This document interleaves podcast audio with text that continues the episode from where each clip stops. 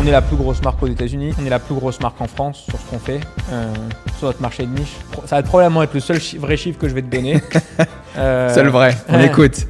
Enfin, le seul chiffre que je vais te donner. On a fait euh, 500 000 dollars de chiffre d'affaires en 48 heures. On travaille beaucoup plus que n'importe quel salarié. Et après, les gens ils vont dire Ouais, mais c'est ta boîte, euh, c'est ton, enfin, c'est l'equity, enfin, etc. Oui, mais quand tu as une boîte, c'est 24 heures sur 24. Tu déconnectes jamais.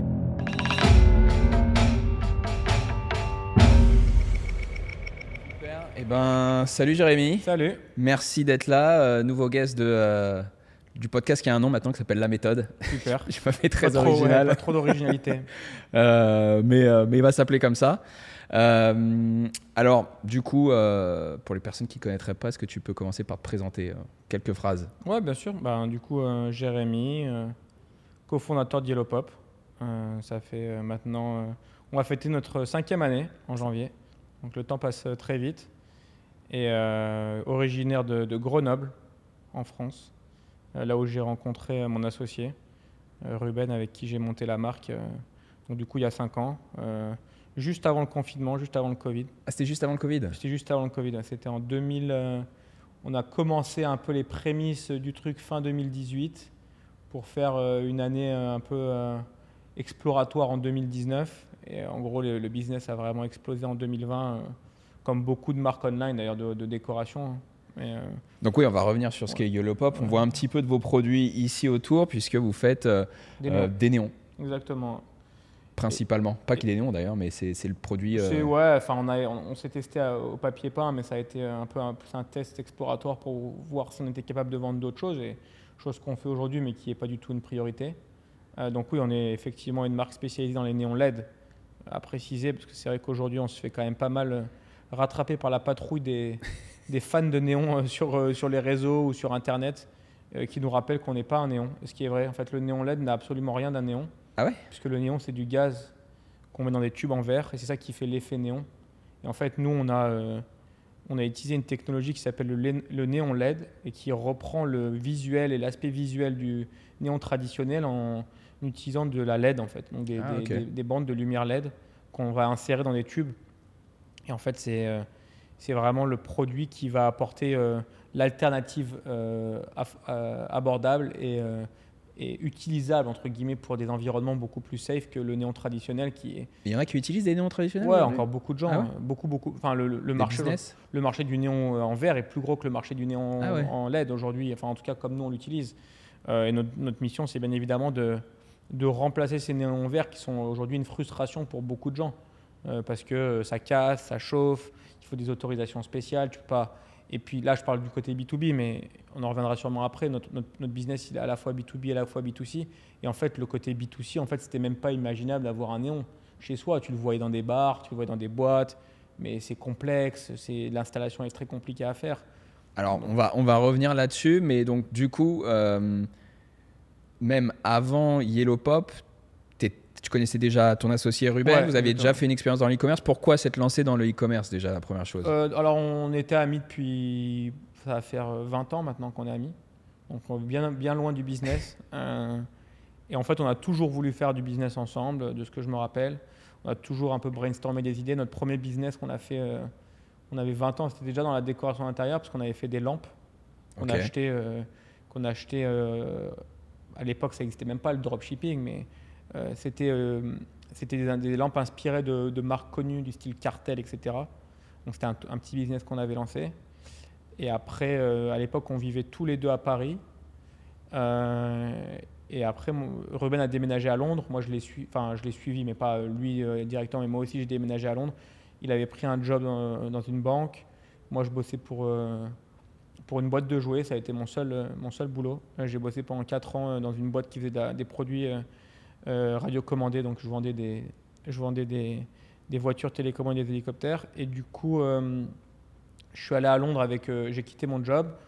Euh, L'avantage du pôle emploi et, et du fait de qui est le plus gros incubateur en France aujourd'hui, il ne faut pas se le cacher. C'est clair. C'est la réalité. Quelle chance. que- non, mais je- honnêtement, je trouve que c'est une, une superbe opportunité de laisser. euh, parce qu'en fait, moi, ma conseillère euh, Pôle emploi, quand je lui disais, je lui disais que je montais une entreprise, il y avait un programme de, de création d'entreprise au sein de Pôle emploi. Qui devait être ridicule. Euh, ouais, bah en fait, il y avait rien. Enfin, elle, elle me, elle me conseillait même pas. En fait, je lui envoyais juste des rapports de ce que je faisais, des Ok. présentations, etc. Et en gros, en fait, tu- ce qui est top, c'est que ça te laisse quand même euh, deux ans. À l'é- À l'époque, c'était 24 mois où je- j'avais 70% de mon brut, donc c'était l'équivalent à peu près de ce que 24 tu- mois, putain, Ouais. c'est magnifique. Et donc, ben, ça m'a permis. euh, bon, bah, après, vivre à Londres avec, avec un salaire à l'époque, C'est c'était sûr. plus compliqué, mais. Mais euh, ouais, pendant 24 mois, on a eu euh, donc on a monté une première boîte euh, qui était une boîte dans le café. Euh, Donc là, avec Ruben déjà, avec à Ruben, Londres. ouais, ouais. Ok. Donc on a- en fait, on s'est assis à Londres. On a déménagé, moi, j'ai déménagé à Londres avec la volonté de monter une boîte. J'ai dit, je veux déménager à Londres. J'avais un copain qui avait un appart euh, assez grand qui m'avait dit, je peux t'héberger pendant six mois si tu veux. Euh, tu me payes quasiment rien et tu restes chez moi pendant six mois. Et en plus, tu avais le chaume dû qui, qui tombait. Ouais, donc j'avais le chômage pour payer mon, Ouais. train-train quotidien. Et du coup, on s'est dit avec Ruben, je me rappelle, c'était en juin 2014. Euh, moi, je partais, euh, je, je partais à la Coupe du Monde, je crois, au Brésil. Et en fait, avant de partir, j'avais fait un, été un peu de fou. Je faisais Brésil, j'étais parti. euh, D'ailleurs, j'étais venu à Miami euh, avant le Brésil. Euh, et après, j'avais fini en Europe. Donc, en gros, je savais que j'avais un mois de vacances. Et on s'était mis en juin 2014, tout le mois, où, et on s'était dit, OK, qu'est-ce qu'on fait comme business? Et on avait regardé à l'époque les matelas, euh, Casper. On avait regardé le massage on demand. Euh, on a, en fait, on avait regardé tous les concepts américains, euh, Uber for, etc. À l'époque, Uber, c'était même pas encore euh, ultra. C'était le début, ouais, c'était 2014, le c'était début. le début. ouais. C'était Et vraiment encore en le Europe, début. euh, ouais. Et en gros, on avait regardé un peu chef à domicile à la demande, massage à domicile à la demande. On avait regardé pas mal de choses. Et un jour, il y a un copain à nous qui nous envoie un article. je crois que c'était Business Insider. Et c'est marrant parce qu'on a une histoire avec Business Insider à la fin de notre aventure Drip. Donc, c'est le nom de la, la ce truc de café. Et on avait euh, une idée. En fait, c'était le concept, c'était de créer la Starbucks app. En fait, il y avait une analyse qui était faite que la Starbucks app était un outil qui était ultra puissant marketingement pour, euh, le, pour Starbucks. Parce qu'en fait, à partir du moment où tu avais la Starbucks app, tu étais hook par le truc. Et qu'en gros, bah, tu as utilisé la Starbucks app, tu voulais des points. Et programme tu pouvais et trouver tes Starbucks partout, etc. Donc nous, en fait, notre concept, c'était quoi? Ça s'appelait Drip. Et ça permettait de te faire découvrir des coffee shops indépendants autour de toi avec un, crit- un dénominateur commun qui font du café de qualité. C'est-à-dire que Third Wave Coffee, donc c'est le, euh, le café euh, indépendant, roasté, euh, sourcé, avec des machines spécifiques qui te permettent de bien faire le, le Third Wave Coffee. Et en gros, nous, en fait, notre concept, c'était qu'on avait un plan.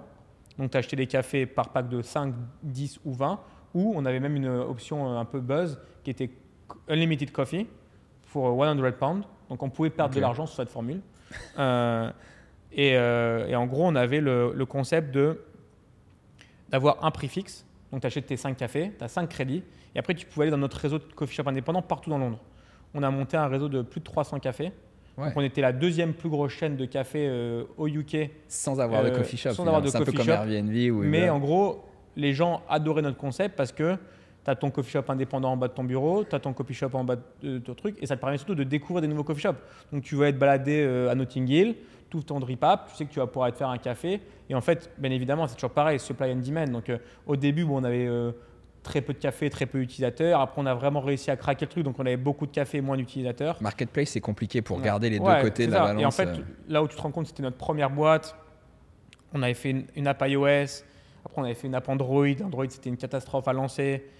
En fait, on était dans une learning curve permanente où on se disait, OK, on doit apprendre à faire de la- de l'app, du sales. On devait être des spécialistes de café. Parce que les mecs, quand tu vas les voir pour leur, leur signer leur coffee shop, ils te demandent euh, Oui, mais toi, tu utilises quoi comme beans Hmm. C'est quoi tes trucs? Donc, je connaissais rien. Moi, j'ai commencé à boire du café à 27 ans. Euh, et du coup, on a, on a commencé à faire ce business-là avec euh, une vraie volonté derrière de créer euh, un business B2B et en fait d'utiliser le B2C comme euh, le hook pour les B2B. Donc en gros, bah, en fait, tu es sur Drip, on génère du, de- du- du trafic dans tes shops avec notre app, donc tout le monde vient acheter ton shop. Il y avait très peu de marge pour nous parce que comme je te disais, on pouvait perdre parfois. Il y a des mecs, ils achetaient des chocolats chauds euh, à 5, euh, 5 pounds, 6 pounds, que nous, on, on payait à moins 25% et qu'ils achetaient 2 pounds. Donc au final, on perdait de l'argent sur Ouais. un café, on gagnait. Donc en fait, c'était un modèle qui était à peu près flat dans, le, dans la théorie sur le B2C. Et en fait, notre, notre vision sur le business, c'était de se dire, euh, on va créer une plateforme B2B de communauté et en fait d'apporter de l'économie d'échelle à des indépendants. Donc euh, négocier les beans, négocier le lait, négocier l'assurance, Ah ouais, Internet et prendre des cuts sur absolument tout ce qu'on leur vendait. Eux, ils, écono- ils économisaient de l'argent parce qu'il y avait l'économie d'échelle. Nous, on prenait quand même un cut de 5% Ouais. sur toutes les Tout le monde transactions. était gagnant. Quoi. Et, euh, et après, la deuxième chose qu'on avait euh, mis en place, enfin qu'on voulait mettre en place, c'était euh, de prendre 10% de commission sur la food. Le café était toujours dans l'app. Et après, on avait mis en place, ajouter la food. Et en fait, nous, on prenait juste 10% de transaction fee. Ok. Euh, voilà. Donc on avait plein de stats sur le café, etc. Non, mais c'était très intéressant parce que c'était un modèle qui est, et je pense qui est toujours d'actualité, encore plus maintenant avec le QR code qui est venu euh, ultra euh, facile à Mm. intégrer, à comprendre, etc. À l'époque, le QR code c'était un peu un alien pour les gens. Et du coup, on a fait ça pendant deux ans et demi. On a fait une première levée de fonds avec des business angels.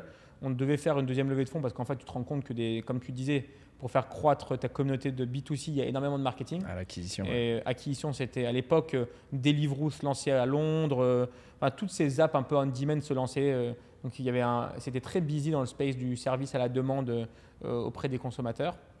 Et donc on s'est rendu compte qu'en fait la seule façon de pouvoir faire, c'était d'avoir créé une vraie marque. Donc on a dû faire une vraie levée. Et on a fait une première levée avec euh, les en business angels. La deuxième levée, on devait la faire avec euh, Stelios.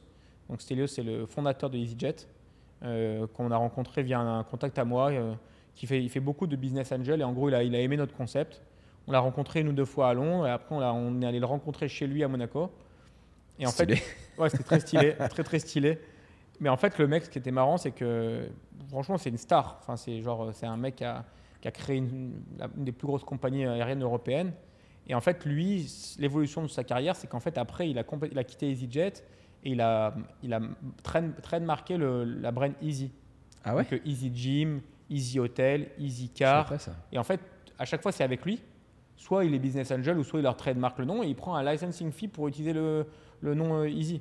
Et en gros, lui, son idée, depuis qu'il nous a contacté, il voulait à tout prix qu'on fasse un concept Easy, quelque chose aussi. Easy Coffee. Sauf que moi, je lui ai expliqué, enfin, on lui a expliqué, c'est complètement paradoxal. D'un côté, on a des coffee shops un peu high-end, cool, euh, trendy, et de l'autre côté, la marque Easy qui est très cheap, Mm. euh, affordable. Donc, euh, on lui a fait comprendre à la fin que ça faisait, enfin, que ça allait pas marcher. Il a quand même voulu investir, et au moment où le round était en train de se closer, on était aussi en train de parler avec nos compétiteurs qui voulaient nous racheter, donc des compétiteurs aux États-Unis. Et il y a le Brexit qui arrivait. Donc c'était euh, juillet 2016, je crois. Euh, le Brexit arrive, EasyJet se fait défoncer, moins 50% de, du le stock en, en bourse. Euh, lui, il est dans tous les sens et au final, il répond plus et il nous dit qu'il peut plus, euh, Ah. qu'il peut plus nous. euh, Et comme je te dis, donc Business Insider, pourquoi ça- la boucle a été bouclée? En gros, euh, Ruben rencontre un journaliste de Business Insider qui prend un peu des nouvelles. Il avait déjà fait des beaux articles sur nous, etc.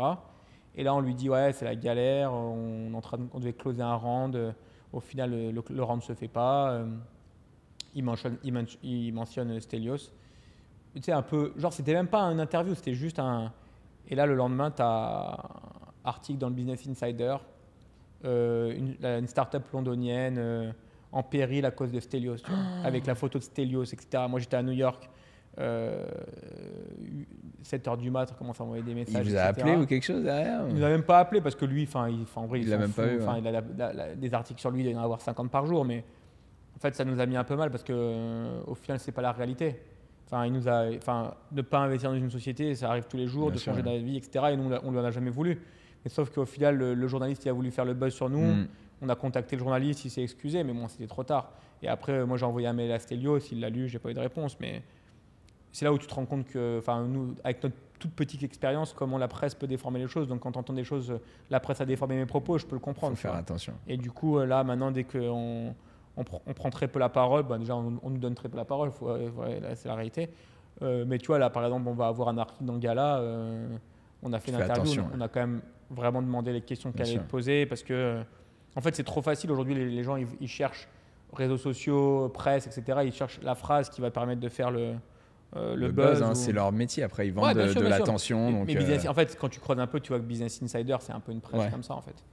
Euh, donc, ouais, donc, donc ça, c'est la fin de l'aventure. la fin, non, parce qu'on a réussi quand même à s'en sortir. On l'a revendu deux fois, la boîte. Ah ouais, quand Enfin, même. on a revendu la boîte une fois hein, dans un deal euh, à une boîte qui fait du loyalty programme, donc qui a récupéré nos shops. Et après, on a revendu euh, une deuxième fois, euh, parce qu'il y a fait même trois fois en fait. Après, on a revendu à un mec qui a voulu faire un peu le même concept, donc il nous a racheté euh, La tech. plus en tant que consulting, Ah, euh, les Ah coffee etc. Et en fait, à la fin, on avait lancé un business qui était marketing on cups. Donc en gros, nous, on donnait euh, les cups gratuitement à nos coffee shop partners. De la pub dessus Et on mettait de la pub dessus, donc on avait fait un deal avec Casper par exemple. Et donc Ok. il y avait, on avait vendu, je sais plus, pour euh, 20 000 balles ou 30 000 balles de pub. Et en gros, il y avait un mec qui avait lancé ce business-là. Et donc, en gros, ben, on lui avait revendu encore les shops. Donc, on avait fait un peu d'argent, mais bien évidemment, rien, rien de mirobolant pour changer de, de vie. Et donc, après, on est parti dans des directions euh, différentes. Moi, j'ai monté. Après, avec Ruben, donc là, vous étiez fin de l'aventure, euh, Ouais, chacun bah, de notre côté ça, là. ça reste mon ami, mais bon, non, non, euh, bien sûr, mais je veux Ouais, dire, ouais, euh, on a- on a arrêté- business. on- on, s'est pas dit on va refaire une boîte ensemble Ok. tout de suite. Euh, moi, je me suis rapproché d'amis à moi qui faisaient à, l'époque du Airbnb, Ok. euh, tout simplement sur, sur, sur Londres. Donc, ils avaient juste des maisons qui, qui louaient long terme et qui euh, mettaient short terme sur Airbnb. Donc, euh, ça, c'est un business qui est bien évidemment aujourd'hui ultra connu. Tout le monde fait ça. Il y a plein de boîtes qui le font, etc. C'était à l'époque. Mais à l'époque, c'était Ouais. pas légal. Tu n'avais Ah ouais. pas le droit en tant qu'individu de prendre plusieurs maisons, de les mettre. Donc, on, on avait des comptes individuels pour chaque maison qu'on avait, etc. Et en gros, on a créé une marque. Notre vision, c'était de créer une marque d'hospitality. Donc, à la base, ça s'appelait Stay Beyond. Donc, notre concept, était, il était assez simple c'était de créer des, des maisons euh, où il y a tout.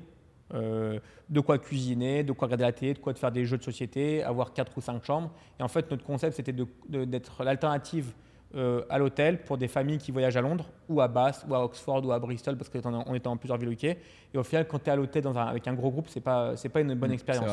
Tu as des chambres séparées, tu sais pas où te regrouper, tu donnes rendez-vous dans le vrai, lobby. Enfin, tu te vois au petit déj, mais c'est nul. Là, on- donc à l'époque, bien évidemment, le Airbnb était beaucoup moins euh, populaire qu'il Mm. est maintenant. Et donc du coup, nous, on avait euh, ajouté une layer de service euh, au Airbnb. Donc on a fait ça pendant deux ans et demi. Et en fait, en deux ans et demi, en faisant ça, on s'est rendu compte de la valeur ajoutée qu'on apportait aux biens, en les décorant, en mettant de l'expérience, etc. Et en fait, les gens aimaient notre concept parce qu'en fait, ils se sentaient chez eux. Et en fait, euh, un de mes associés, un jour, a fait un deal avec un mec en lui en disant, il, il dit ouais, j'adorais euh, faire avec vous, je suis en train de vendre ma maison. Et en gros, il lui a dit ok, bah viens, on prend ta maison, on la met sur Airbnb, tu peux faire tes viewings quand tu veux, mais entre temps, nous on la loue. Et en fait, quand on a fait ça, ça nous a éclairé sur une idée qui était non pas de vendre du, faire de l'argent avec euh, l'arbitrage long terme, short terme, qui est au final assez basique, et euh, au final qui est euh, la, la race to the bottom, so, en gros celui qui prend le moins de marge va, va finir par Mhm. gagner le marché. Et en fait, ça nous a permis de nous rendre compte que nous, ce qu'on sait faire, Le staging. c'est rendre les maisons appealing, Mm. Euh, attractives pour les gens. Donc en fait, ce qu'on a fait, donc on- avec ce test-là, on a ça a fait, la- on a on a transformé la maison en, en deux semaines. On était très très rapide pour transformer les maisons. On a transformé la maison en deux semaines. Et en gros, la maison s'est vendue. Le mec, ça faisait six mois qu'il essayait de la vendre. La maison, elle s'est vendue en deux semaines. Parce qu'en fait, elle était top. Elle était genre vachement décorée. Et en fait, on s'est rendu compte d'une chose. On s'est rendu compte que quand les gens ils font des viewings dans une maison vide, tu peux pas te projeter. C'est vrai. Quand tu fais une maison dans une, quand tu fais un viewing dans une maison décorée, avec même limite des gens qui sont dedans, et ben en fait tu Tout te projettes. Ouais, Ah, ça peut être moi, ça peut être mon gosse. Donc bien évidemment que si la, la décoration est dégueulasse, bon bah tu te projettes pas. Mais nous on faisait toujours des trucs un peu trendy. On mettait des, des tapis, des beaux tapis, des belles tables, des beaux sofas. Je rachetais des meubles à made.com euh, aux enchères. Je rachetais plein de trucs, euh, des trucs, des tableaux. Et du coup bon bah Du vois où coup, je- ça fait, tu, ça tu- fait le, tu vois où je veux en venir quoi. le pont. Ok, mais t'as toujours, t'as du goût. Enfin, je veux dire, euh, ça se fait pas comme ça de Ouais, choisir le sûr. bon Après- truc et tout. il y a- Après, après, donc moi, dans cette partie-là, j'étais, en charge de toute la partie tech dans un premier temps. Donc j'avais un développeur qui était mon développeur chez Drip, qui était un, un ultra génie. Donc je l'ai repris chez Beyond. On a développé toute la tech. On a créé vraiment une plateforme qui nous permettait d'avoir euh, 200 maisons sur Airbnb. À l'époque, il n'y avait pas toutes les, Les apps qui existe derrière. aujourd'hui. Mm. Euh, maintenant, je pense qu'il y a beaucoup de choses, mais à l'époque, il fallait faire des API. Enfin, on avait créé un back-office, etc. Donc ça, j'ai fait ça pendant un an. Et après, j'ai fait le, toute la partie produit, donc euh, décoration d'intérieur, trouver les fournisseurs, faire en sorte que les maisons se- soient attractives et que les guests aient des bonnes expériences. Donc, euh, euh, faire des partenariats avec des, des jeux de société, enfin plein de choses qui fassent que la maison soit stylée, belle et que tu as envie de la booker. Et en fait, euh, Ça existe toujours cette boîte? Ouais, ça existe toujours. Donc ça, ça, a- ça a pivoté, ça s'appelle Flip maintenant. Donc du coup, ça aide les gens à flipper leur maison. Maintenant, c'est une prop tech. Ça a beaucoup plu. D'accord. Maintenant, on a, on a développé euh, un algorithme qui permet de, de plugger ta maison. Ça te dit combien elle vaut. Euh, ça te dit quel agent va mieux la vendre. Et en fait, c'est devenu euh, euh, sur le modèle américain qui existe ici, qui est Open Doors. En gros, tous les agents peuvent vendre les maisons. C'est un modèle qui n'existe pas au UK. Avant, tu donnais ta maison à un agent, il avait l'exclusivité, il la vendait. Comme en France. Ouais, comme en ça. France. Maintenant, le, le modèle que nous on met en place, c'est qu'on tu as un back-office. On a on board tous les agents de Londres, entre guillemets. On sait par rapport aux data qu'ils nous donnent qu'est-ce qu'ils vendent, comment ils vendent, où est-ce qu'ils le vendent. Donc quand tu vas nous donner ton data, nous on, on cross les data. On va dire, OK, tu as une maison de 3 chambres à Notting Hill qui vaut entre 1 et 1,5 million. OK, c'est ce mec-là qui va avoir plus de chances de la vendre. Mais tu as aussi ce mec-là, ce mec-là, ce mec-là. On push le listing vers tous ces mecs-là. Ils ont un Calendly. Ils peuvent booker des viewings, first come, first serve. Le premier qui l'avant, il prend la commission. Ouais, c'est bon. Euh, et nous, en fait, notre business model, il est assez simple. On prend un tout petit pourcentage sur la commission, très faible, pour incentiver les, les agents à continuer à venir chez nous. Et en fait, nous, là où on prend de l'argent, c'est que à la base, ta maison, tu l'avais mis à 1 million, où on avait estimé qu'elle était à 1 million avant que Flip intervienne. tu, toi, Et nous, la- donc nous, on va dire qu'on pense qu'on va pouvoir app- apporter 200 000 dollars de, de- De d'upside sur la transformation, sur le storytelling, sur nos clients, etc. Nous, on prend 25% de l'upside. Donc, c'est-à-dire qu'on prend euh, 50 pour, Ah ouais, sur- beau. donc sur une vente à 200 000, on va prendre 50 000. Et t'es Ouais. plus dans l'opérationnel du tout de cette boîte ou Euh, plus du tout. ouais. du En fait, j'ai fin 2019, euh, quand euh, c'est devenu trop gros, euh, j'ai eu une conversation avec Ruben et on s'est dit qu'en gros, je pouvais, enfin, c'est devenu trop gros euh, Yellow Pop pour être juste euh, un, un part-time. Et donc, du coup, il fallait prendre une décision. Et en fait, euh, bah, c'est d'une, c'est un de mes meilleurs amis. et en fait, j'ai toujours été excité par le e-commerce. Je n'avais jamais vraiment fait. Euh, Mais alors et- c'est ça ma question, pourquoi le e-commerce? Donc là, tu es, encore avec cette expérience, mais euh, 2019, tu fais quand même du staging, décoration d'intérieur, donc tu t'intéresses à tout ça. Qu'est-ce qui derrière te dire les néons? Enfin, tu vois, non, mais en quand fait, même, les néons, c'est venu via le staging. Ouais. C'était un des produits. Donc, en gros, on a créé, euh, on a créé, je l'ai découvert. Enfin, on a créé. euh, en fait, la- la- le, le truc marrant, c'est qu'on a créé la boutique Etsy ensemble avec Ruben. À l'époque où moi je faisais du staging, on s'est dit on va lancer un side business de Au ça. tout début, c'était une boutique Etsy Ouais. Ah, c'est magnifique. Donc on a ça. découvert les néons. En fait, moi je leur montrais, etc. Et un jour, on était assis chez Ruben à Noël. Euh, sa belle-sœur avait une boutique Etsy où elle faisait beaucoup d'argent avec des bijoux. Et elle m'a dit ouais, vous devriez essayer de faire une boutique Etsy euh, avec les néons. Le, je sais pas, le 27 décembre, on a créé une boutique Etsy et on a commencé à vendre des néons quasiment instantanément. Ah Donc ouais. euh, Personnalisable déjà tout ou- personnalisable, Ah ouais. ouais, bien sûr. En fait, moi j'avais le supplier euh, avec qui je travaillais déjà pour créer des néons pour mes maisons, faire des choses un peu sympas, etc. Euh, et, euh, et donc du coup, on prenait des demandes, mais c'était des demandes Etsy. En fait, et très rapidement, en fait, on utilisait Etsy comme une source d'acquisition et on drivait vers notre site. Et, euh, à l'époque, ça s'appelait Soolite, ça s'appelait pas Yellow Pop. Ok. Euh, et après, c'est vraiment en 2000, euh, début 2019 où on a choisi du nom, on a Non, choisi. c'est dit, ok, on va faire euh, un ouais. vrai. Donc on a e-commerce. fait, ouais. euh, et du coup, ouais, après, euh, on a vraiment. euh, ouais, E-commerce, en fait, quand on a été dans les apps, quand on était dans la tech, quand on était dans le, le, le- les choses qui sont intangibles, entre guillemets, où tu as besoin d'avoir énormément d'acquisitions, énormément d'utilisateurs pour faire de l'argent, on se disait tout le temps, Tain, ça aurait été tellement plus facile de faire un produit, un prix, acheter, vendre, et Mhm. voilà, c'est simple, tu vois. Et en fait, le e-commerce, euh, et d'ailleurs, c'est l'attrait de tous les dropshippers, c'est qu'en fait, c'est assez, un peu moins maintenant, mais il y a 3-4 ans, c'était assez simple de vendre un produit en ligne et de, le- et de le dropshipper. Mais en fait, tu te rends compte que la réalité, c'est que Alors qu'est-ce que tu penses justement? Parce qu'il y a souvent euh, compétition entre dropshipping et vrai e-commerce, marque e-commerce, dropshipper. euh, L'un et l'autre, j'ai l'impression qu'ils s'aiment pas En fait, je trop. pense que euh, le, je pense que le dropshipping, c'est des opportunités de marché que tu peux faire. Je connais des gens qui font du dropshipping, qui arrivent à, à flaguer. Ils ont des outils maintenant qui vont flaguer euh, les recherches Amazon, euh, qu'est-ce que les gens veulent. Donc, en fait, c'est du coût. C'est-à-dire que tu le fais. Très souvent, tu as des mauvaises reviews. Très souvent, tu as des choses où les gens, ils vont, tu n'as pas, t'as pas de after sales issue. Enfin, en gros, c'est des gens qui font de du, donc ils vont aller acheter pendant six mois euh, des, des terme, ba- quoi. des, des balances euh, smart. Euh, ils vont acheter en Chine, ils s'en foutent de la qualité, ils s'en foutent Mm. du branding, etc. Achat, revente, il y a très peu de suivi et en fait, tu n'es jamais vraiment satisfait. Nous, la façon dont on fait du business et notre vision, ça a toujours été de créer des choses belles, avec une marque, avec une histoire et qu'en fait, on ne s'est jamais vu, même au début, quand on vendait des néons en mode dropshipping, parce qu'au début, tu n'as pas de warehouse, tu n'as pas tout ce qu'on a aujourd'hui. On ne s'est jamais considéré comme un dropshipper. Mm.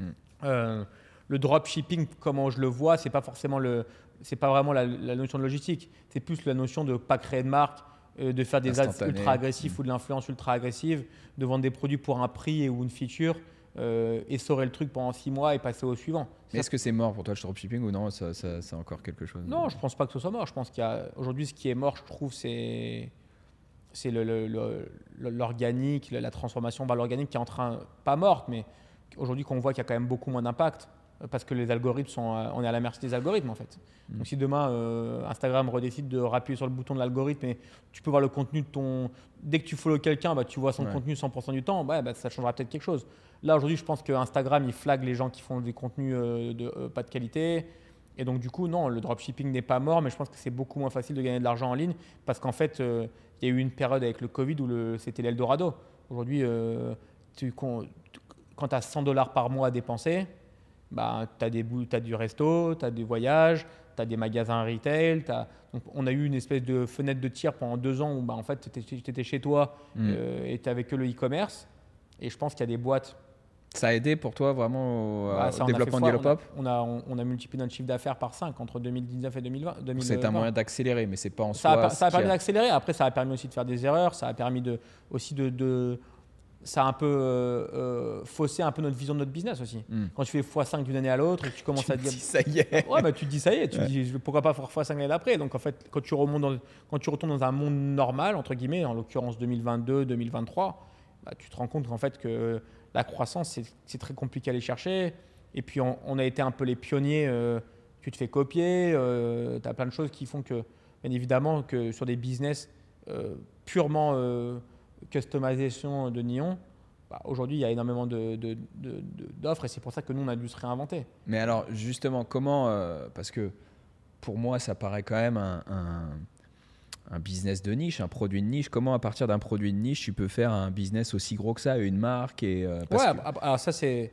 C'est marrant parce qu'en fait, tout le monde nous dit, enfin, très souvent, on nous dit Ah, c'est marrant, vous avez réussi à faire un produit, euh, un business avec un produit de niche. En fait, c'est.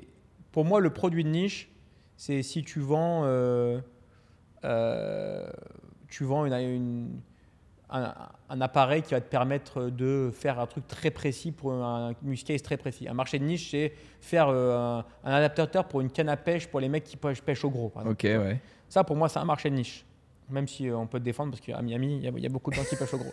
Mais aujourd'hui, nous, on peut rentrer dans le détail après, mais on a un business qui est B2B et B2C on a des clients B2B qui va de la start-up au coiffeur, au salon de beauté, à l'hôtel, au restaurant, interdesigner, event planner.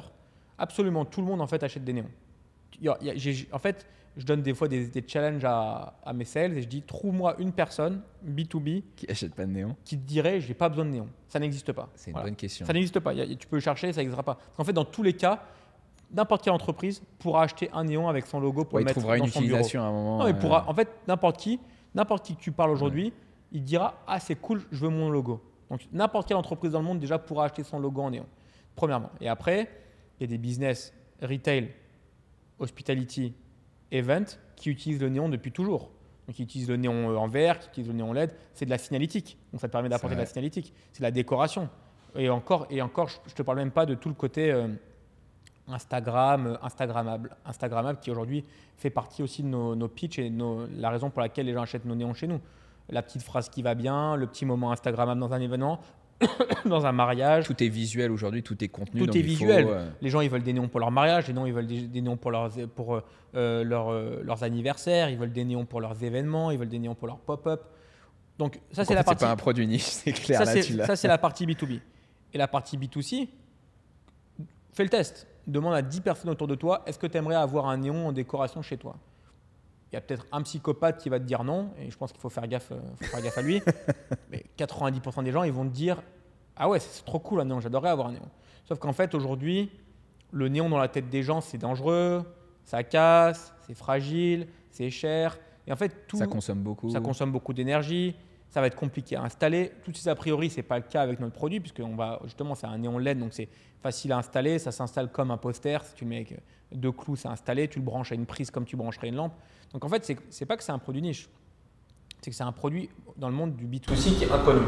Notre vision, nous, chez Yellow c'est de créer une nouvelle catégorie dans, le monde de la décoration euh, avec le néon. Et euh, je prends toujours cet exemple euh, des livres à Souline, qui est une marque magnifique avec qui on, est en relation, avec qui on travaille, qui pour moi est un exemple de réussite.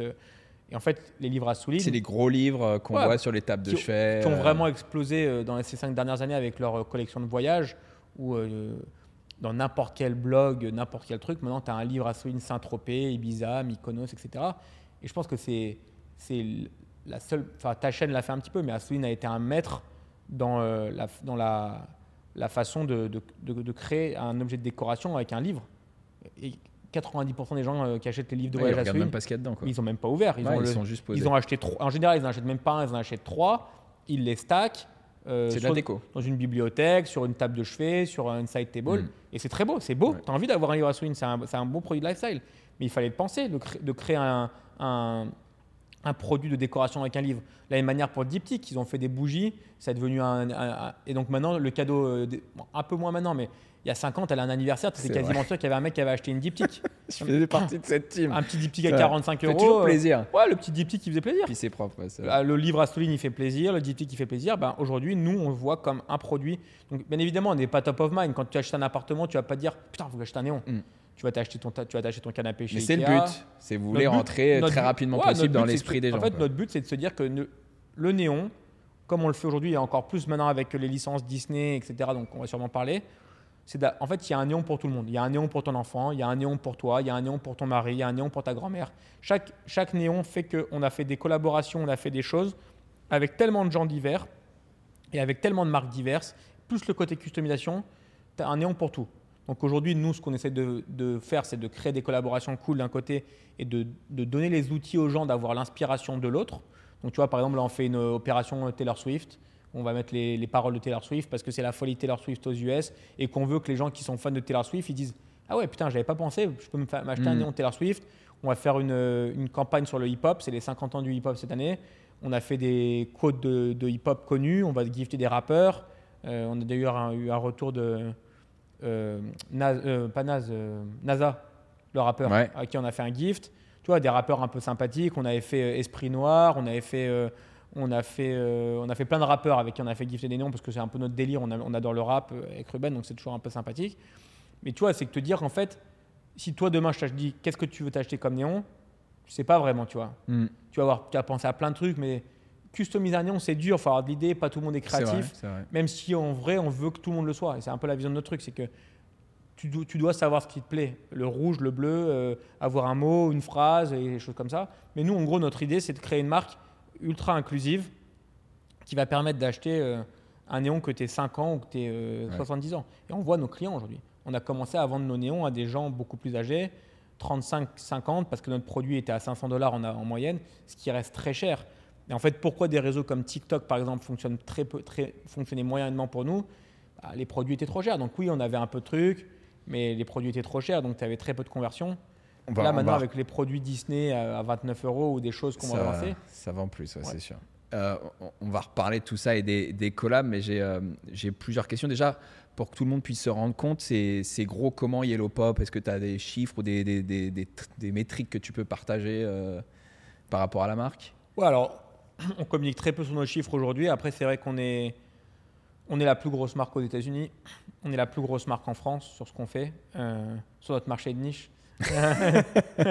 Euh, Alors, j'avoue, tu as détruit le côté euh, produit de niche. ça, après, aujourd'hui, on, a, on a un fonds d'investissement qui, nous accompagne. Vous avez levé, ouais, c'est ça. Avec qui on est, on est très proche et qui nous accompagne au quotidien, avec, euh, avec qui ça se passe très bien. Alors attends, Euh, sur le financement, parce qu'il y a souvent une idée reçue, c'est que bah, quand on lance un e-commerce, il faut peut-être mettre des fonds, alors que dropshipping, pour tous les plus jeunes qui, qui nous regardent, tu peux lancer un dropshipping en gros avec euh, quasi zéro budget à part de l'ad que tu vas faire. Est-ce que vous avez démarré avec une mise de départ euh, pour Non. lancer le commerce? En fait, la, la raison simple, c'est que nous, on a un business, on a un produit de customisation. ouais, C'est vrai, Donc pas en besoin fait, euh, nous, c'est pas, Tu vends avant de... C'est même pas du dropshipping, c'est Ouais. qu'en fait, bah, déjà, il faut que tu me dises ce que tu veux et que tu le payes avant que je le fasse.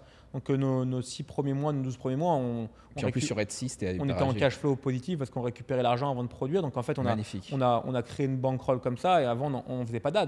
On était sur Etsy, on avait Ouais. des demandes Etsy. Et après, bon, bah, dès qu'on a eu du budget, on l'a investi dans un site pour commencer.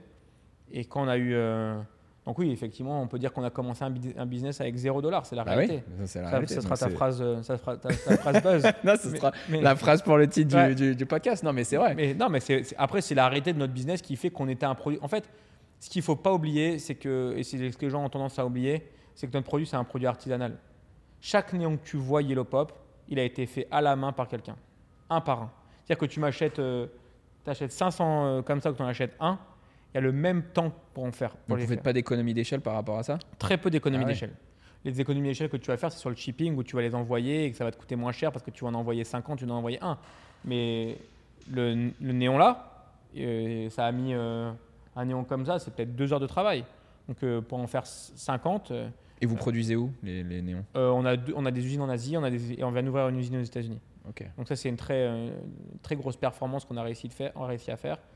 Et pour la petite histoire, on travaille, euh, et c'est pour- aussi pour ça qu'on a un produit de, de qualité aussi importante, on travaille avec l'inventeur de cette technologie. Donc c'est la, première personne Ah oui. euh, en Chine qui a fait ce produit. Euh, il travaillait en fait de- avec de la LED et en fait il a eu l'idée de combiner la LED avec les tubes en PVC pour faire ce, ce- ce rendu de néon LED. Donc l'inventeur de la techno, c'est un chinois. C'est un chinois. 99% de la LED dans le monde Ah, est fabriquée en Chine. Non, parce qu'on dit souvent, ah, les Chinois, ils copient des trucs ou Ouais, des non, en techs, et en pour en euh, l'occurrence, lui, c'est l'inventeur.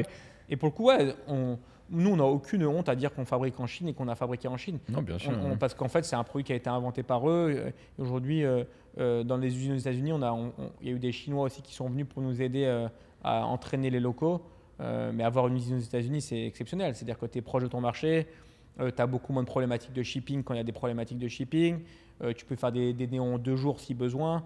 Donc, tu as quand même tout ce sujet-là qui, est quand même, euh, qui est quand même très intéressant. Et puis, l'impact environnemental, malheureusement, euh, euh, c'est quelque chose qui est, très important. euh, et, même si euh, on n'est pas des, euh, des extrémistes, c'était quand même important pour nous de pouvoir réduire notre impact carbone. Euh, et euh, donc, on, on fait attention au plastique qu'on met dans nos produits, on fait attention, euh, et de, de- de ce fait, vu qu'on fait de la customisation, on, on utilise pas mal de, de, transport aérien. Ça réduit vachement le transport aérien Mhm. qu'on utilisait, parce que là maintenant on fait plus, on fait plus que du routier. ouais. Mhm. Euh, et on travaille avec UPS, on travaille avec DHL, qui aujourd'hui euh, font aussi beaucoup d'électrique. Donc ça, c'était aussi une, une volonté de notre part d'ouvrir des, des usines en local. Et là, on est en train d'essayer d'ouvrir une usine en Europe aussi. Ah, magnifique. Ouais.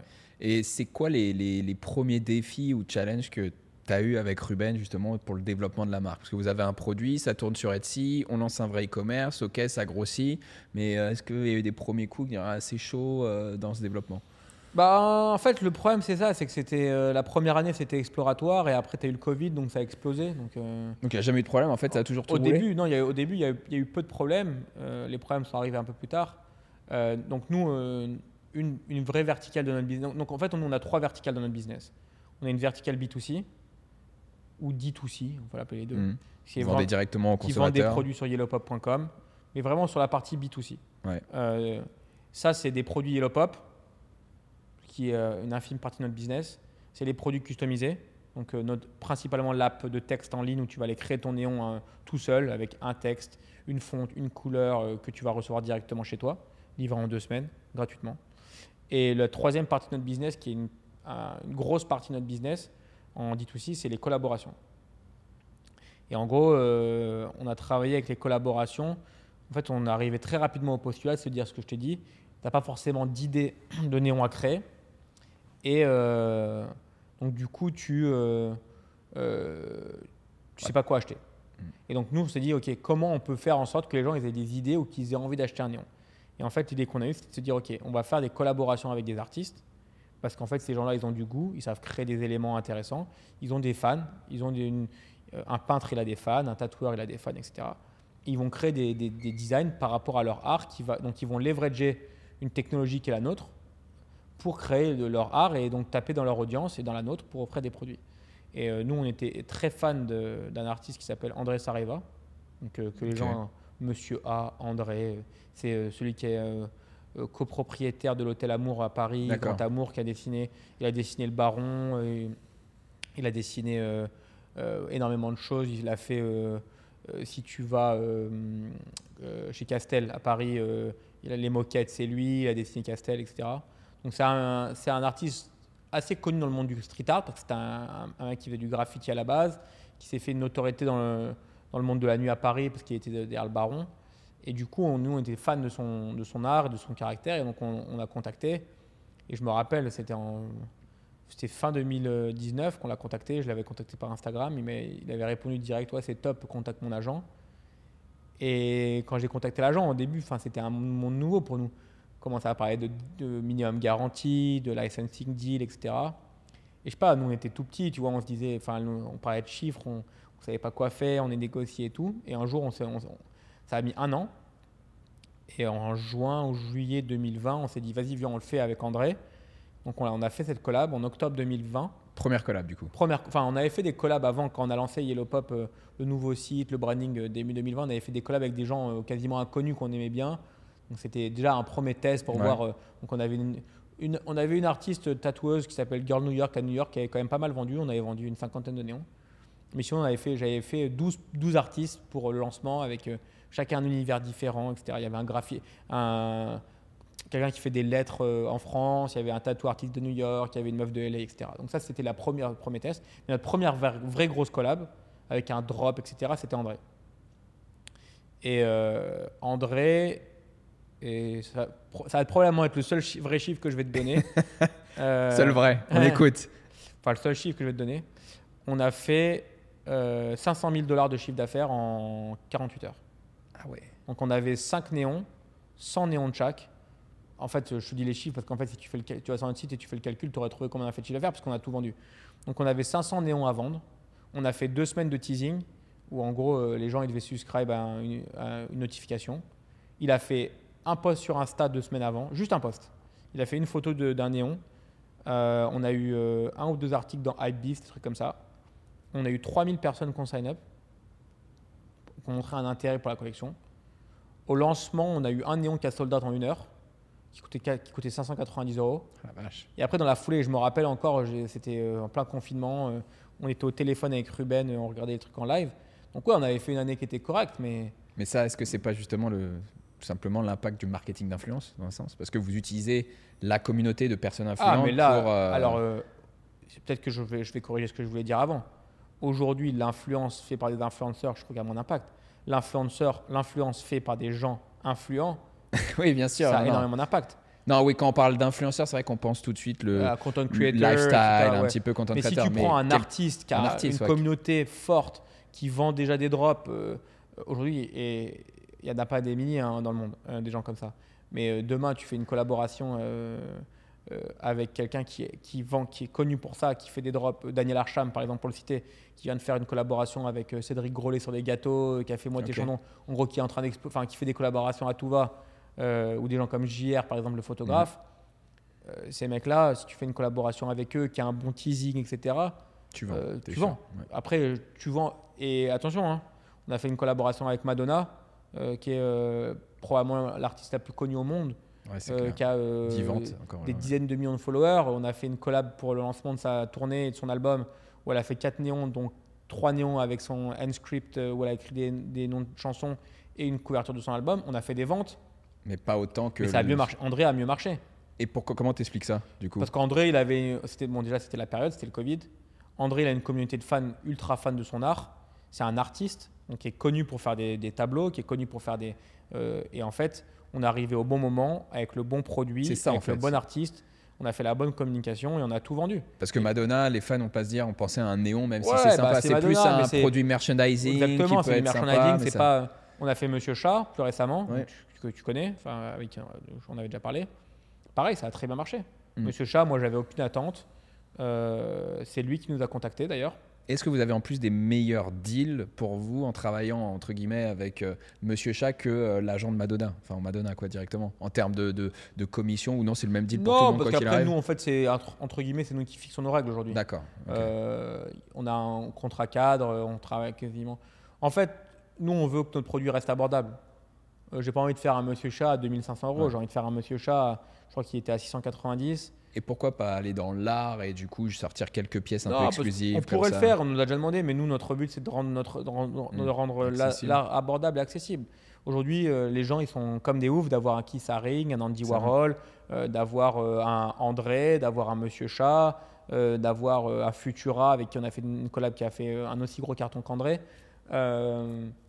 Voilà, c'est nous, on veut que les gens ils aient accès à l'art.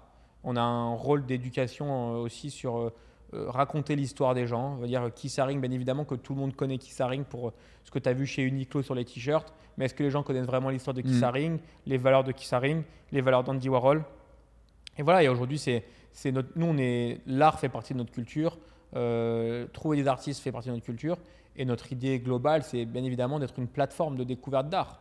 Donc, euh, bien évidemment qu'on va, on va, on va pas promouvoir euh, Keith Haring et Andy Warhol, et c'est plutôt eux qui vont nous promouvoir. Mais notre volonté, c'est aussi de promouvoir des artistes moins connus et que parce qu'on a une audience aujourd'hui, de pouvoir faire découvrir des gens un peu moins connus à des, gens. Moi, ça me fait plaisir quand euh, euh, Timothy Goodman ou euh, Kelly Daba, qui est une artiste avec qui on a fait des.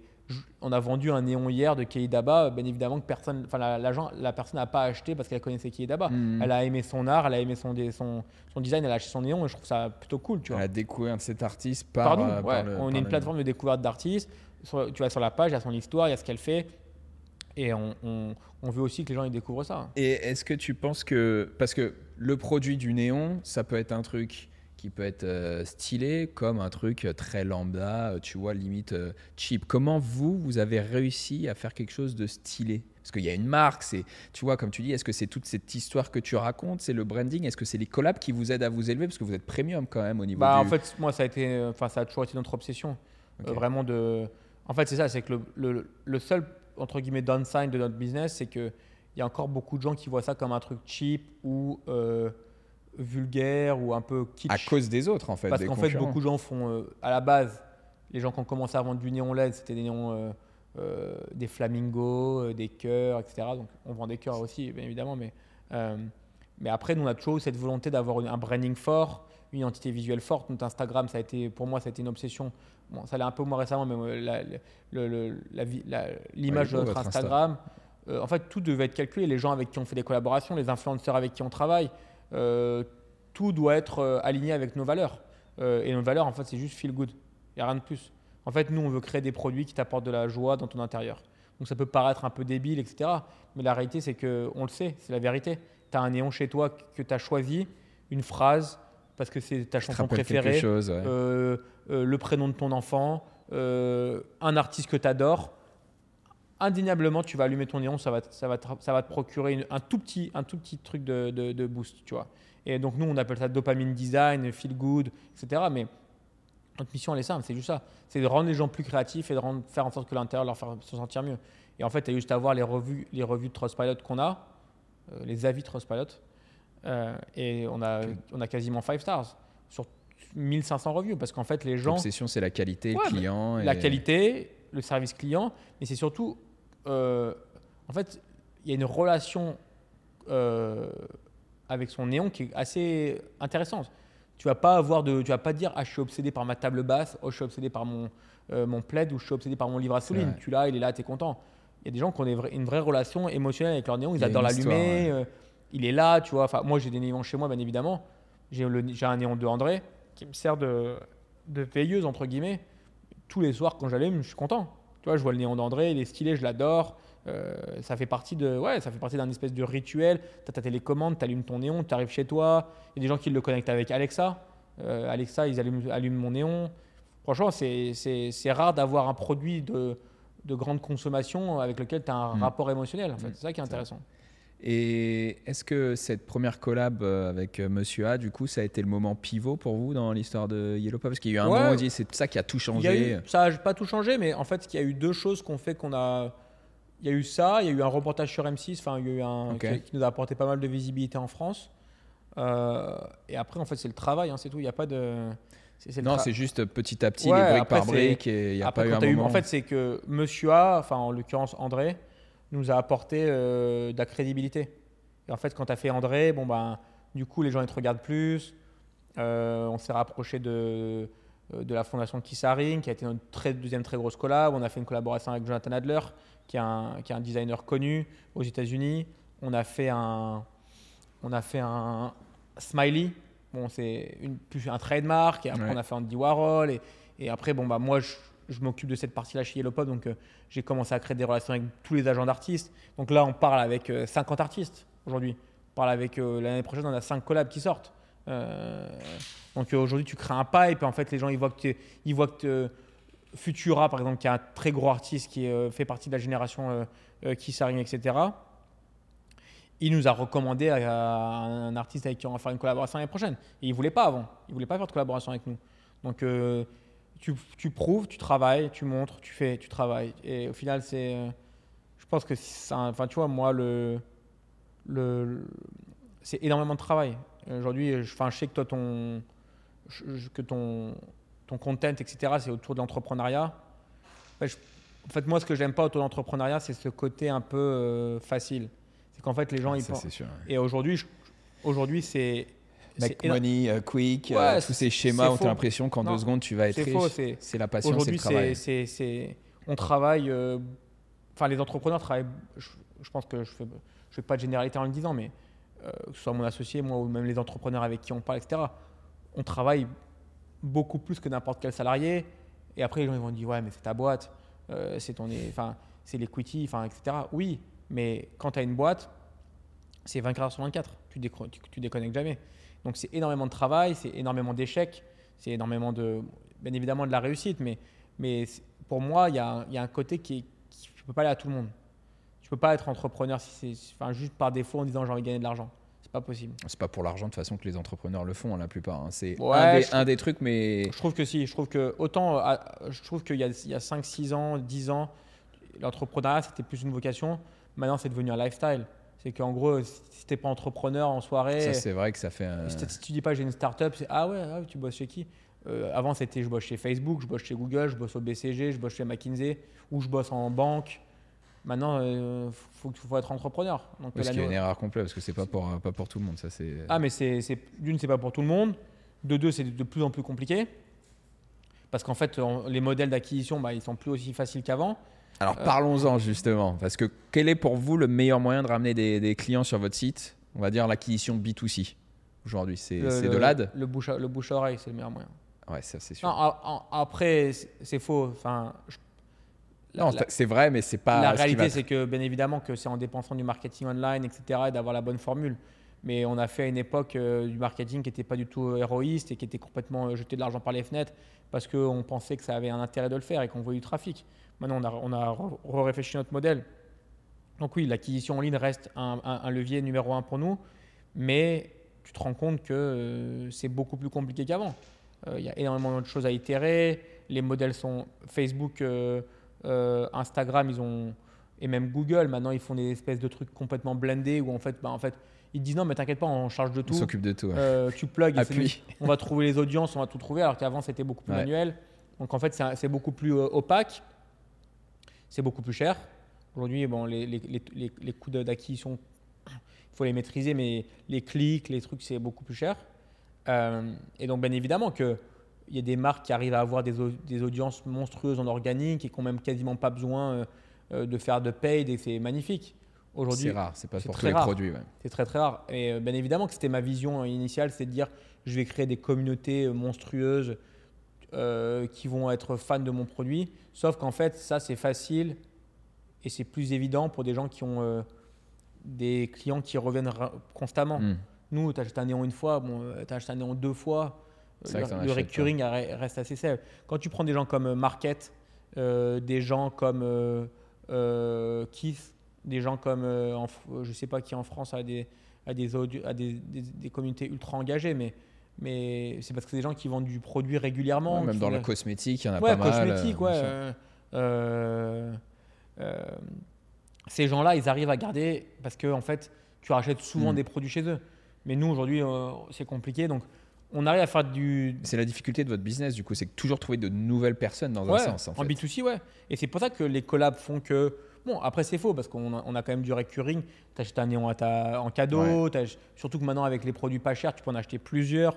Mais bon, à l'époque, quand tu achetais un néon, euh, on avait que les néons à 500 dollars. Bon, maintenant, achètes un, c'est déjà un investissement, tu vois. Euh, et du coup, c'est pour ça que le B2B en parallèle est un, un business de recurring.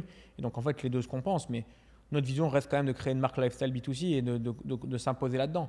Euh, Vous allez sur d'autres produits euh, on a voulu le faire, on a voulu faire, on a fait, on a une marque de papier peint aux US. Euh, on a des papiers peints en licence et des papiers peints euh, Yellow Pop. Euh, mais c'est quelque chose qu'on a un peu mis de côté parce qu'en fait, il y a tellement à faire avec le néon et on C'est un de- défocus pour vous de. Ouais, c'était un ça défocus. En fait, à un moment, on avait fait une roadmap euh, pour euh, 2021. On s'était dit, on va faire euh, tapis, lampe, wallpaper, etc.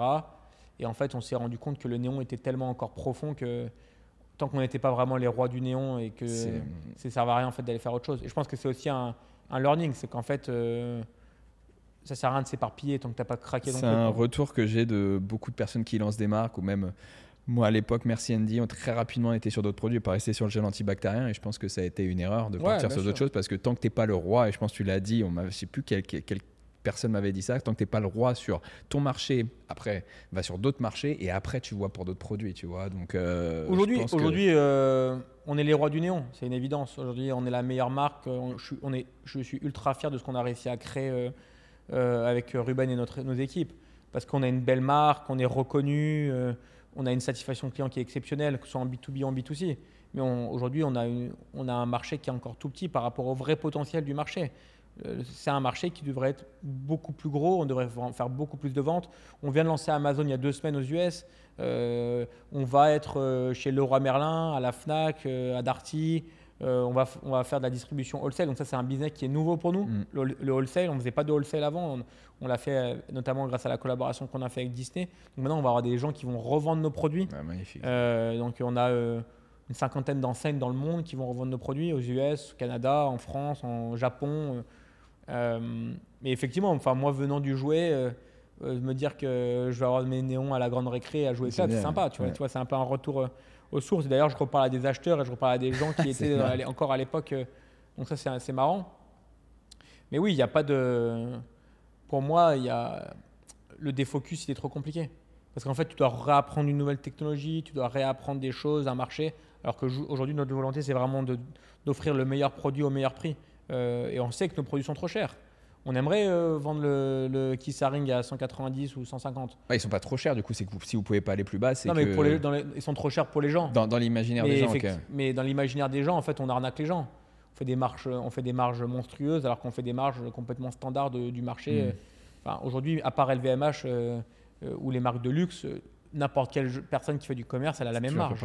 et, et c'est pour ça qu'en fait, quand tu n'y a même pas de débat de dire Ah, lui, euh, c'est un voleur, il marge. Tu vois, j'entendais la dernière fois un podcast, euh, c'était avec euh, un des mecs de Sandro. Sandro, ils font pas, font pas plus de marge que d'autres. Sandro, ils ont des coûts, ils ont des magasins, ils font du marketing.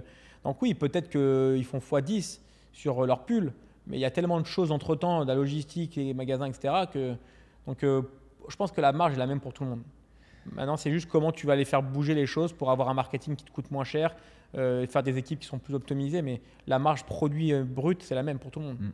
Et euh, une question sur la levée de fonds et la relation avec vos investisseurs. Ça peut-être intéresser des personnes qui, qui, aimeraient lever. À quel moment vous vous dites, OK, maintenant on va lever? Est-ce que c'est un besoin parce que voilà? Et est-ce qu'il y a des, des, métriques à avoir? À quel moment c'est le bon moment de lever? Nous, c'était pas vraiment une, c'était pas vraiment une, un, moment où on s'est dit on a besoin de lever. On est venu vous chasser, vous chasser Non, en fait, on, c'était, on était, euh, ça se passait très bien. On venait de faire une très belle année 2020, euh, 2020, euh, et on cherchait, on savait, enfin, je t'avoue qu'on n'avait même pas réfléchi. On avait une mauvaise expérience de lever avec notre première app avec Ruben où ça a été, on avait levé, mais c'était, enfin, c'était ultra chronophage. On avait perdu énormément de temps à pitcher des gens, faire des à faire des, des, des tournées d'investisseurs, etc. Donc en fait, on s'était dit, euh, pour l'instant, on n'a pas besoin de lever. On avait monté, euh, on avait monté une, une, trésorerie avec notre business.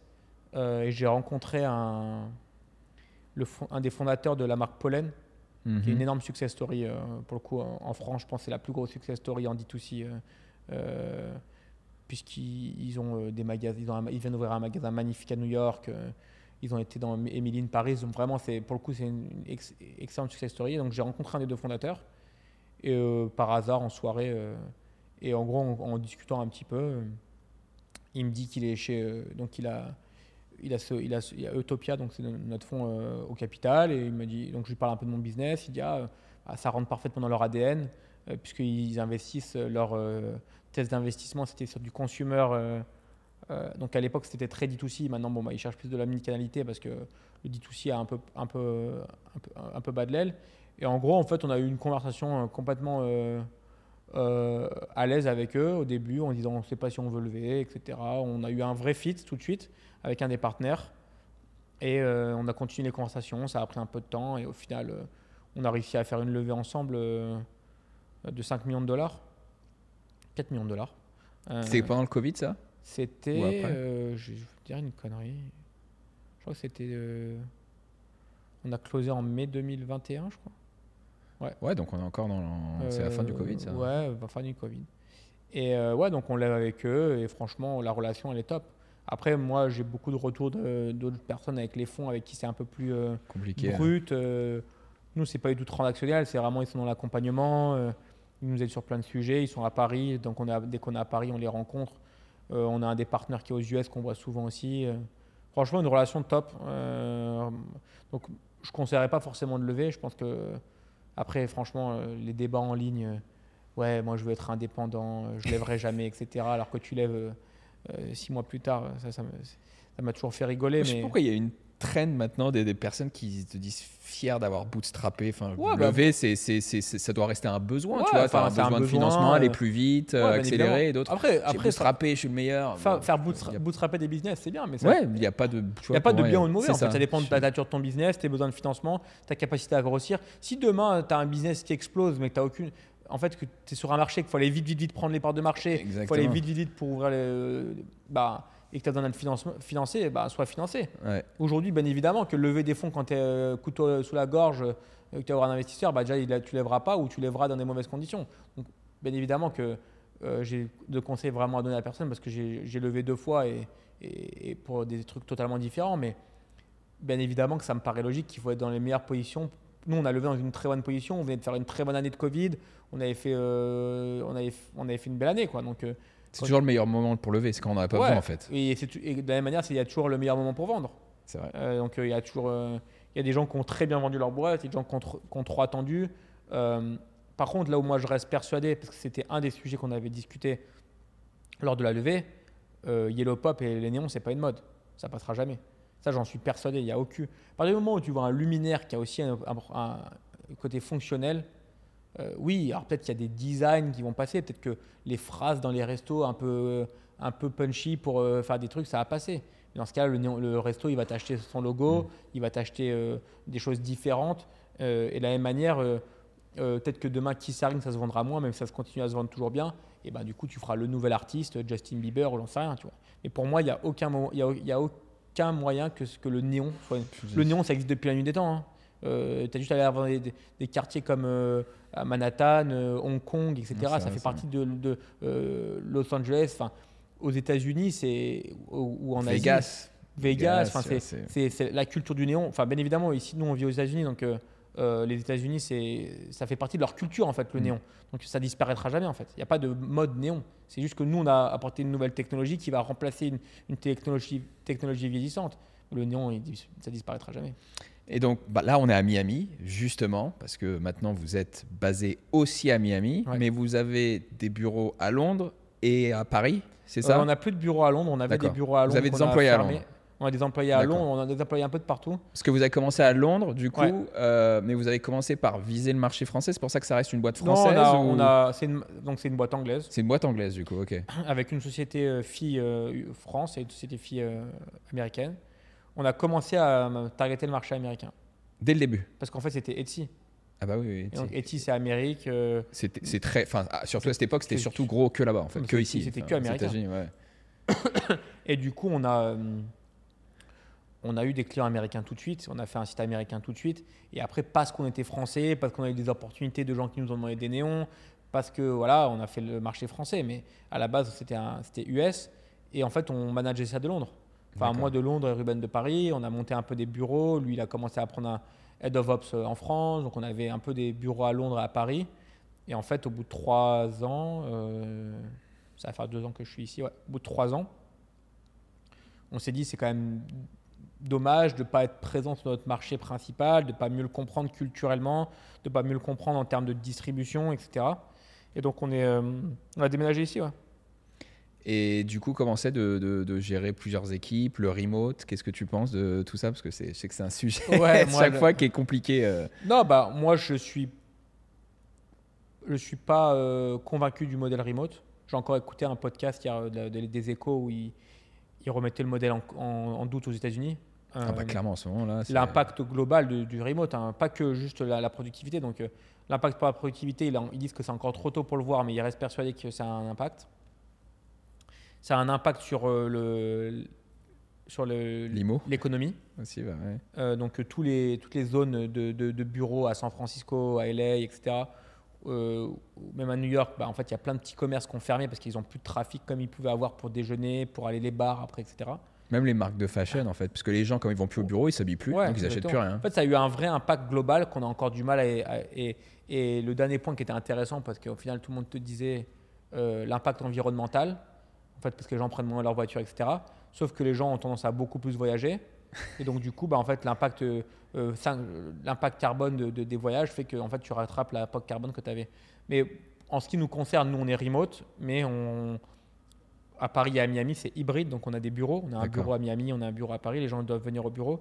Et nous, on croit vraiment à ça, en fait. On croit vraiment euh, euh, à la présence au bureau parce qu'en fait, on est une marque produit qui travaille avec. euh, les équipes travaillent en transverse, euh, donc la logistique, la prod, etc. Et il faut euh, comprendre, il faut toucher le produit, il faut le voir, il faut faire des updates. Et ça va tellement plus vite quand tu as des gens au bureau. Et donc, nous, on veut vraiment recruter des gens dans les bureaux.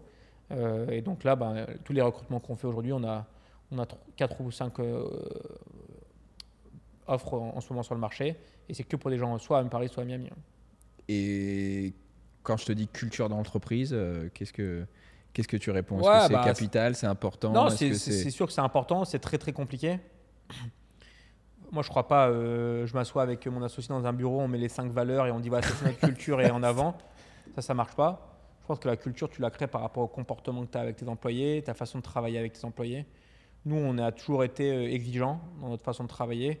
Euh, en fait, à partir du moment où, où tu es sur un- une vraie opportunité, en fait, on est obligé d'avoir des gens qui sont 100% motivés, sont 100% euh, euh, intéressés pour, euh, pour rejoindre l'aventure. Et que parfois, effectivement, ça a été compliqué d'être sur des profils qui étaient beaucoup plus. euh, qui venaient du monde de l'entreprise traditionnelle et qui étaient beaucoup Mhm. moins euh, hands-on, entre guillemets. Et au final, ça a pu faire des clashs. Après, à côté de ça, nous, on est dans le reward, on aime quand les gens y réussissent euh, et on, es- on espère avoir une boîte cool. Donc, tu vois, le, euh, le produit attire les gens aussi parce que c'est quand même sympa de travailler pour une marque lifestyle qui fait des néons. Euh, Des belles collabs. ouais, euh, non, sur certains postes, il y a vraiment des opportunités intéressantes. Maintenant, oui, après, nous, on est, on est exigeant et on, on veut, on veut vraiment que, que les gens qui nous rejoignent ils soient, ils soient à fond, quoi, parce qu'on est à fond, nous aussi, et c'est un peu notre mentalité, en fait. Et toi qui maintenant es ici aux États-Unis depuis deux ans, dans le monde du travail, de l'entreprise, même à Yellow Pop, tu sens une différence culturelle entre, par exemple, le bureau français ici? Est-ce que c'est. Comment tu as pu aborder tout ça? Est-ce que. Ouais, euh, bah, il y a énormément de différences culturelles. Enfin, les États-Unis, euh, en fait, c'est un copain à moi qui, qui est français, mais qui vit depuis ici depuis 15 ans et qui a des enfants et qui va à l'école. En fait, la grosse différence entre les Français et les Américains, c'est que les Américains, c'est les rois de la vente. Ça, c'est clair. Ils, sont, ils prennent des cours de narration, ils, prennent ils passent à l'oral en permanence dès qu'ils sont petits. Donc en fait, ils savent très bien s'exprimer, ils, savent très bien se vendre.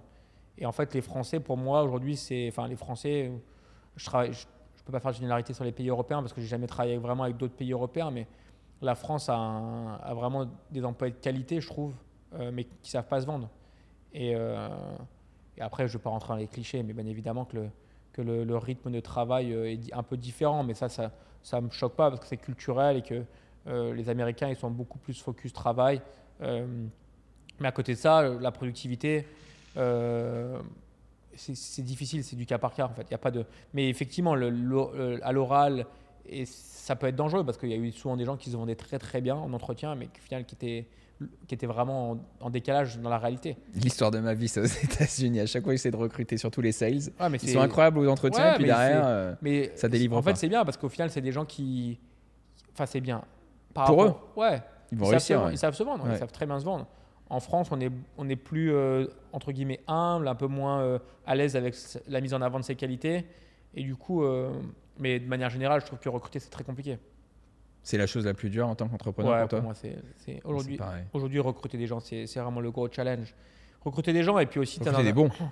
Ouais, recruter des bonnes personnes qui fit avec ta boîte, qui fit avec ton produit, mais aussi garder les gens. Parce qu'en fait, aujourd'hui, il y a- c'est tellement un marché. euh, tu sais, avant, on disait, euh, ouais, les gens, ils restent 5 ans dans les boîtes.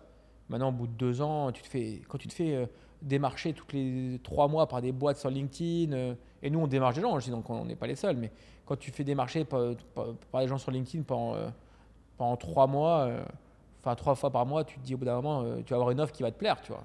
Donc, nous, Ouais, et puis en qui- plus, ça a été prouvé que euh, si tu restes en tant qu'employé, à changer limite tous les ans, tu vas augmenter plus rapidement de salaire que si tu Bien restes sûr. dans la même boîte. Donc, du tu prends coup, des euh, jumps, tu te fais ça. des marchés, donc tu leverages ton offre contre d'autres. Donc nous, on a eu des départs récemment qui nous ont fait mal. mais c'était des gens avec qui ça se passait très bien, mais qui ont eu des offres, entre guillemets, euh, des offres, ils veulent, ils veulent voir d'autres Ouais, choses. des fois, tu changer aussi, ouais. Ouais, bah, quand tu as des gens qui sont là pour plus de deux ans, euh, qui ont des postes un peu. ré- Au final, tu fais le tour, hein, même si on fait plein de collabs. Une collab, c'est une collab. un shooting, c'est un, un shoot photo, c'est un shoot photo. Euh, le e-commerce, c'est le e-commerce. Enfin, tu vois, notre business, il tourne quand même de la même manière. Donc, euh, je peux comprendre qu'au bout d'un moment, tu as envie de voir d'autres choses. Et, euh, c'est vrai que c'est chiant parce qu'en fait, recruter quelqu'un de nouveau, le former, lui faire comprendre ce qu'on fait, etc., c'est-. Aujourd'hui, c'est, je pense, un des fléaux. Aujourd'hui, c'est ce côté-là. Euh, c'est recrutement. Tout le monde, tout le monde galère. Mais moi, je crois plus trop à la relation employeur-employé. Pense beaucoup l'avenir de l'entreprise comme une armée de freelance avec euh, peut-être des dirigeants. Est-ce que euh, vous travaillez avec des freelances? Est-ce que Ouais, c'est on quelque a chose toujours de travaillé avec des freelances. On est euh, aujourd'hui, on, on- on- on a quand même une volonté d'internaliser beaucoup de, de- du skills. tu vois, on avait une agence avec qui on travaillait, avec qui on était ultra satisfait. Junto, je pense qu'ils sont assez connus sur le, en France et on, est très, on était très, très proche d'Etienne et ça se passait très bien. Sauf qu'à un moment, on s'est juste dit, euh, en fait, il faut avoir le, le knowledge en place et même si le modèle d'agence fonctionne, bah, on a envie d'avoir quelqu'un en interne qui passe 100% de son temps sur notre marque. Et euh, en fait, les freelances, euh, bah, ils sont, Ils sont pas assez investis selon ils sont pas, ils sont pas, ils sont pas assez investis, mais ils sont pas assez imprégnés aussi. Hmm. Ils sont pas au quotidien, ils voient pas ce que tu fais, ils voient pas les. Tu vois, chaque métier, peu importe ce que c'est, quand tu es imprégné du quotidien, que tu fais partie des bonnes nouvelles comme des mauvaises, bon bah tu es quand même beaucoup plus à, euh, à l'écoute et tu t'adaptes. Et aujourd'hui, je trouve que euh, les freelances c'est bien pour avoir des skills à un moment T. Moi, j'aime beaucoup le- la notion de consultant. Euh, tu vois, au tout début, on avait commencé euh, euh, quand avec Yellowpop, on avait pris un consultant pour nous aider sur le customer success. Donc, on avait pris le mec qui avait écrit un livre, Capitaine Train, Jonathan Lefebvre. Ouais. Il était venu, ils avaient fait une mission, mais c'était genre euh, en 2019, tu vois. Mais ça, c'est comme un freelance finalement. Ouais, c'était une euh, mission prédéfinie. ouais, de temps en temps. c'est pas des freelances que tu gardes à vie. Ouais, euh, d'accord. ouais. C'était un, scope of work avec un skill que tu achètes. Euh, Ouais, il t'amène son expertise, son expérience, voilà, après, tac, tu l'intègres. Et après, tu l'internalises. Ok. Et au final, euh, là, mon gros sujet, c'est c'est la partie social media, comme tu le sais très bien. J'ai vraiment du mal à créer des contenus qui, soient, qui fassent le buzz. Donc là, bah, on, on re- on réfléchit de même manière à, à trouver des gens pour faire ça. Et donc, du coup, euh, Et voilà, je vais signer un contrat Ouais, en direct, la méthode Antoine. du coup, et du coup, la méthode Antoine est, est considérée pour le, pour le job, mais c'est vrai que vrai que pour ça, par exemple, tu aurais besoin d'un spécialiste. Et que malheureusement, aujourd'hui, euh, les social media sont devenus tellement techniques que tu as besoin d'avoir un spécialiste. Donc, ouais, je suis pour les freelances euh, à un instant T sur des sujets pour te faire monter en Mm. compétences ou pour te permettre de structurer. On a eu, un free- on a eu des freelances pour nous aider sur le wholesale, on a eu des freelances, on a eu des freelances sur quasiment sur tout, mais sur des, des, des, des instants Sur le site, peut-être développer certains trucs, des Ouais. designers. des- Exactement, quand quand on a besoin d'un un rush de développement, on va prendre des freelances. Mais je pense que c'est important d'internaliser beaucoup de, beaucoup de, de knowledge et de, de savoir. hein. Intéressant. Euh, ok, très bien. Peut-être euh, petite dernière question parce que j'adore le poser à, à tout le monde. C'est l'intelligence artificielle. L'IA, je sais que aussi tu es obsédé par ça. Comment euh, tu l'intègres euh, aujourd'hui euh, Ouais, et tu l'utilises dans, vrai que je suis. dans les commerces et C'est vrai chez que le je suis euh, obsédé par ça, c'est vrai. En fait, je- en fait aujourd'hui, je, enfin, je considère que c'est la plus grosse révolution auquel j'ai pu avoir et pu être témoin en termes de technologie. Enfin, tu vois, les gens ils disent ouais, mais il y a eu quand même Internet. Ouais, mais Internet c'était un moyen de te connecter aux gens, mais Ah, C'était ouf quand même. Oui, c'était ouf, bien évidemment que c'est ouf. Quand tu... Mais, mais l'IA, c'est. Enfin, En fait, l'IA, c'est waouh. C'est ça ChatGPT, plus. mais enfin, ChatGPT ou même euh, euh, Midjourney, etc. C'est des trucs. tu- En fait, c'est des super pouvoirs, quoi, tu vois. Donc après, je pense que mon associé, il en a un peu ras-le-bol que je lui parle de ChatGPT quatre fois par jour et, euh, et, et les gens, je pense que les En gens. même temps, en ont- tu as raison. je pense, que je pense que les gens en ont ras-le-bol que je leur parle de ChatGPT parce qu'à la fin de chaque meeting, à la fin de chaque remarque, je vais toujours trouver un truc en disant mais aussi n'hésitez pas à challenger ChatGPT ou n'hésitez pas à aller euh, euh, utiliser ChatGPT pour euh, cha- challenger vos idées ou vous donner plus d'idées, etc. Mais aujourd'hui, je pense qu'effectivement, tu peux vite aussi te perdre en fait. Et, et je pense qu'il y, a des- y a des vrais layers qui vont être créés où en fait tu vas avoir du, de l'AI packagé par industrie, par métier, où en gros on va te donner les outils qui vont te permettre de devenir super productif. Mais effectivement, après moi dans mon subconscient, aujourd'hui je ne considère pas la productivité des gens de la même manière. Aujourd'hui, quand j'ai une personne en marketing qui doit faire des product description, ou quand j'ai une personne en marketing qui doit trouver des captions pour des posts Instagram, etc., quand aujourd'hui tu peux uploader 10 photos dans ChatGPT et dire écris-moi 10 captions pour chaque post, bon, bah ouais, tu n'as pas besoin de te creuser la tête. En général, il y en a forcément une qui va faire mouche. Et du coup, en fait, je pense que c'est pas remplacer les gens, mais c'est en fait avoir des gens super, super productifs et super euh, challengés. Et au final, pour moi, c'est évident. Et moi, tous les, tous enfin, tous mes employés ont un chat GPT euh, premium parce qu'en fait, je considère que c'est euh, essentiel. C'est la boîte à outils, quoi. C'est euh, exceptionnel. Hier, on a fait, je me suis posé avec un sales, il avait préparé des séquences d'emails pour tester, etc. On a fait on a pris ces trois séquences, on a demandé les, les, atouts et les inconvénients de chaque séquence à ChatGPT, il nous a donné. Et après, on lui a dit, OK, fais-nous le meilleur email avec les trois emails combinés, les pros. Il a fait le meilleur email, on lui a demandé de le raccourcir. À la fin, tu avais un email exceptionnel. Et lui, il n'avait pas utilisé ChatGPT pour sa première version? Il m'a dit qu'il avait utilisé un petit peu. Mais, pas sûr. Ouais, non, mais. Mais après, ChatGPT, ça a ses limites. Parce qu'en fait, sec qui est compliqué. Il faut toujours savoir le gérer, les prompts. Et euh, Les prompts, mais c'est surtout, tu vois, par exemple, aujourd'hui, nous, on fait beaucoup de case study dans les entretiens. L'entretien chez nous, c'est que tu as un entretien, après tu as un case study, tu prends ton case study, tu as un follow-up. Aujourd'hui, les case studies, il faut les réfléchir parce qu'en fait, quand tu sais qu'il y a ChatGPT, bah, en fait, euh, les case studies, euh, si tu prends un truc un peu bateau, ils vont tous te faire des case studies exceptionnels. Donc aujourd'hui, c'est comment tu, tu utilises ChatGPT en soutien et comment, en fait, pour moi, l'avantage, c'est que maintenant, tu peux utiliser ton cerveau à faire des choses qui sont complètement euh, beaucoup plus stratégiques, beaucoup plus conceptuelles, beaucoup plus réflexion.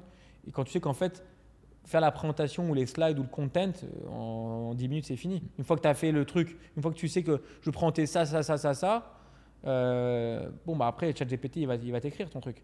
Et en fait, ce qui est exceptionnel, c'est que de plus en plus, maintenant, il est en train tu vas avoir des ChatGPT qui sont uniques à ton tone of voice, à ta boîte. Euh, là, j'ai créé un chat GPT YellowPop privé, j'ai mis tout le knowledge de YellowPop donc maintenant, bah, tu peux poser une question à ChatGPT, il, il saura répondre mieux que n'importe mm. mieux, mieux que moi ou mieux que Ruben sur la boîte. Il sait tout. Donc il sait à qui la logistique, les produits, etc. Et c'est exceptionnel, exceptionnel. Non, c'est vrai. Euh, est-ce que tu as des, euh, c'est un peu bateau, mais des conseils à donner à quelqu'un qui aimerait lancer son e-commerce ou peut-être qui a déjà lancé euh, des, vraiment qui, selon toi, sont les clés potentielles de la réussite, des éléments qui pour toi ont réussi? Moi, je pense qu'il faut créer, il faut juste, il faut juste vraiment créer une marque.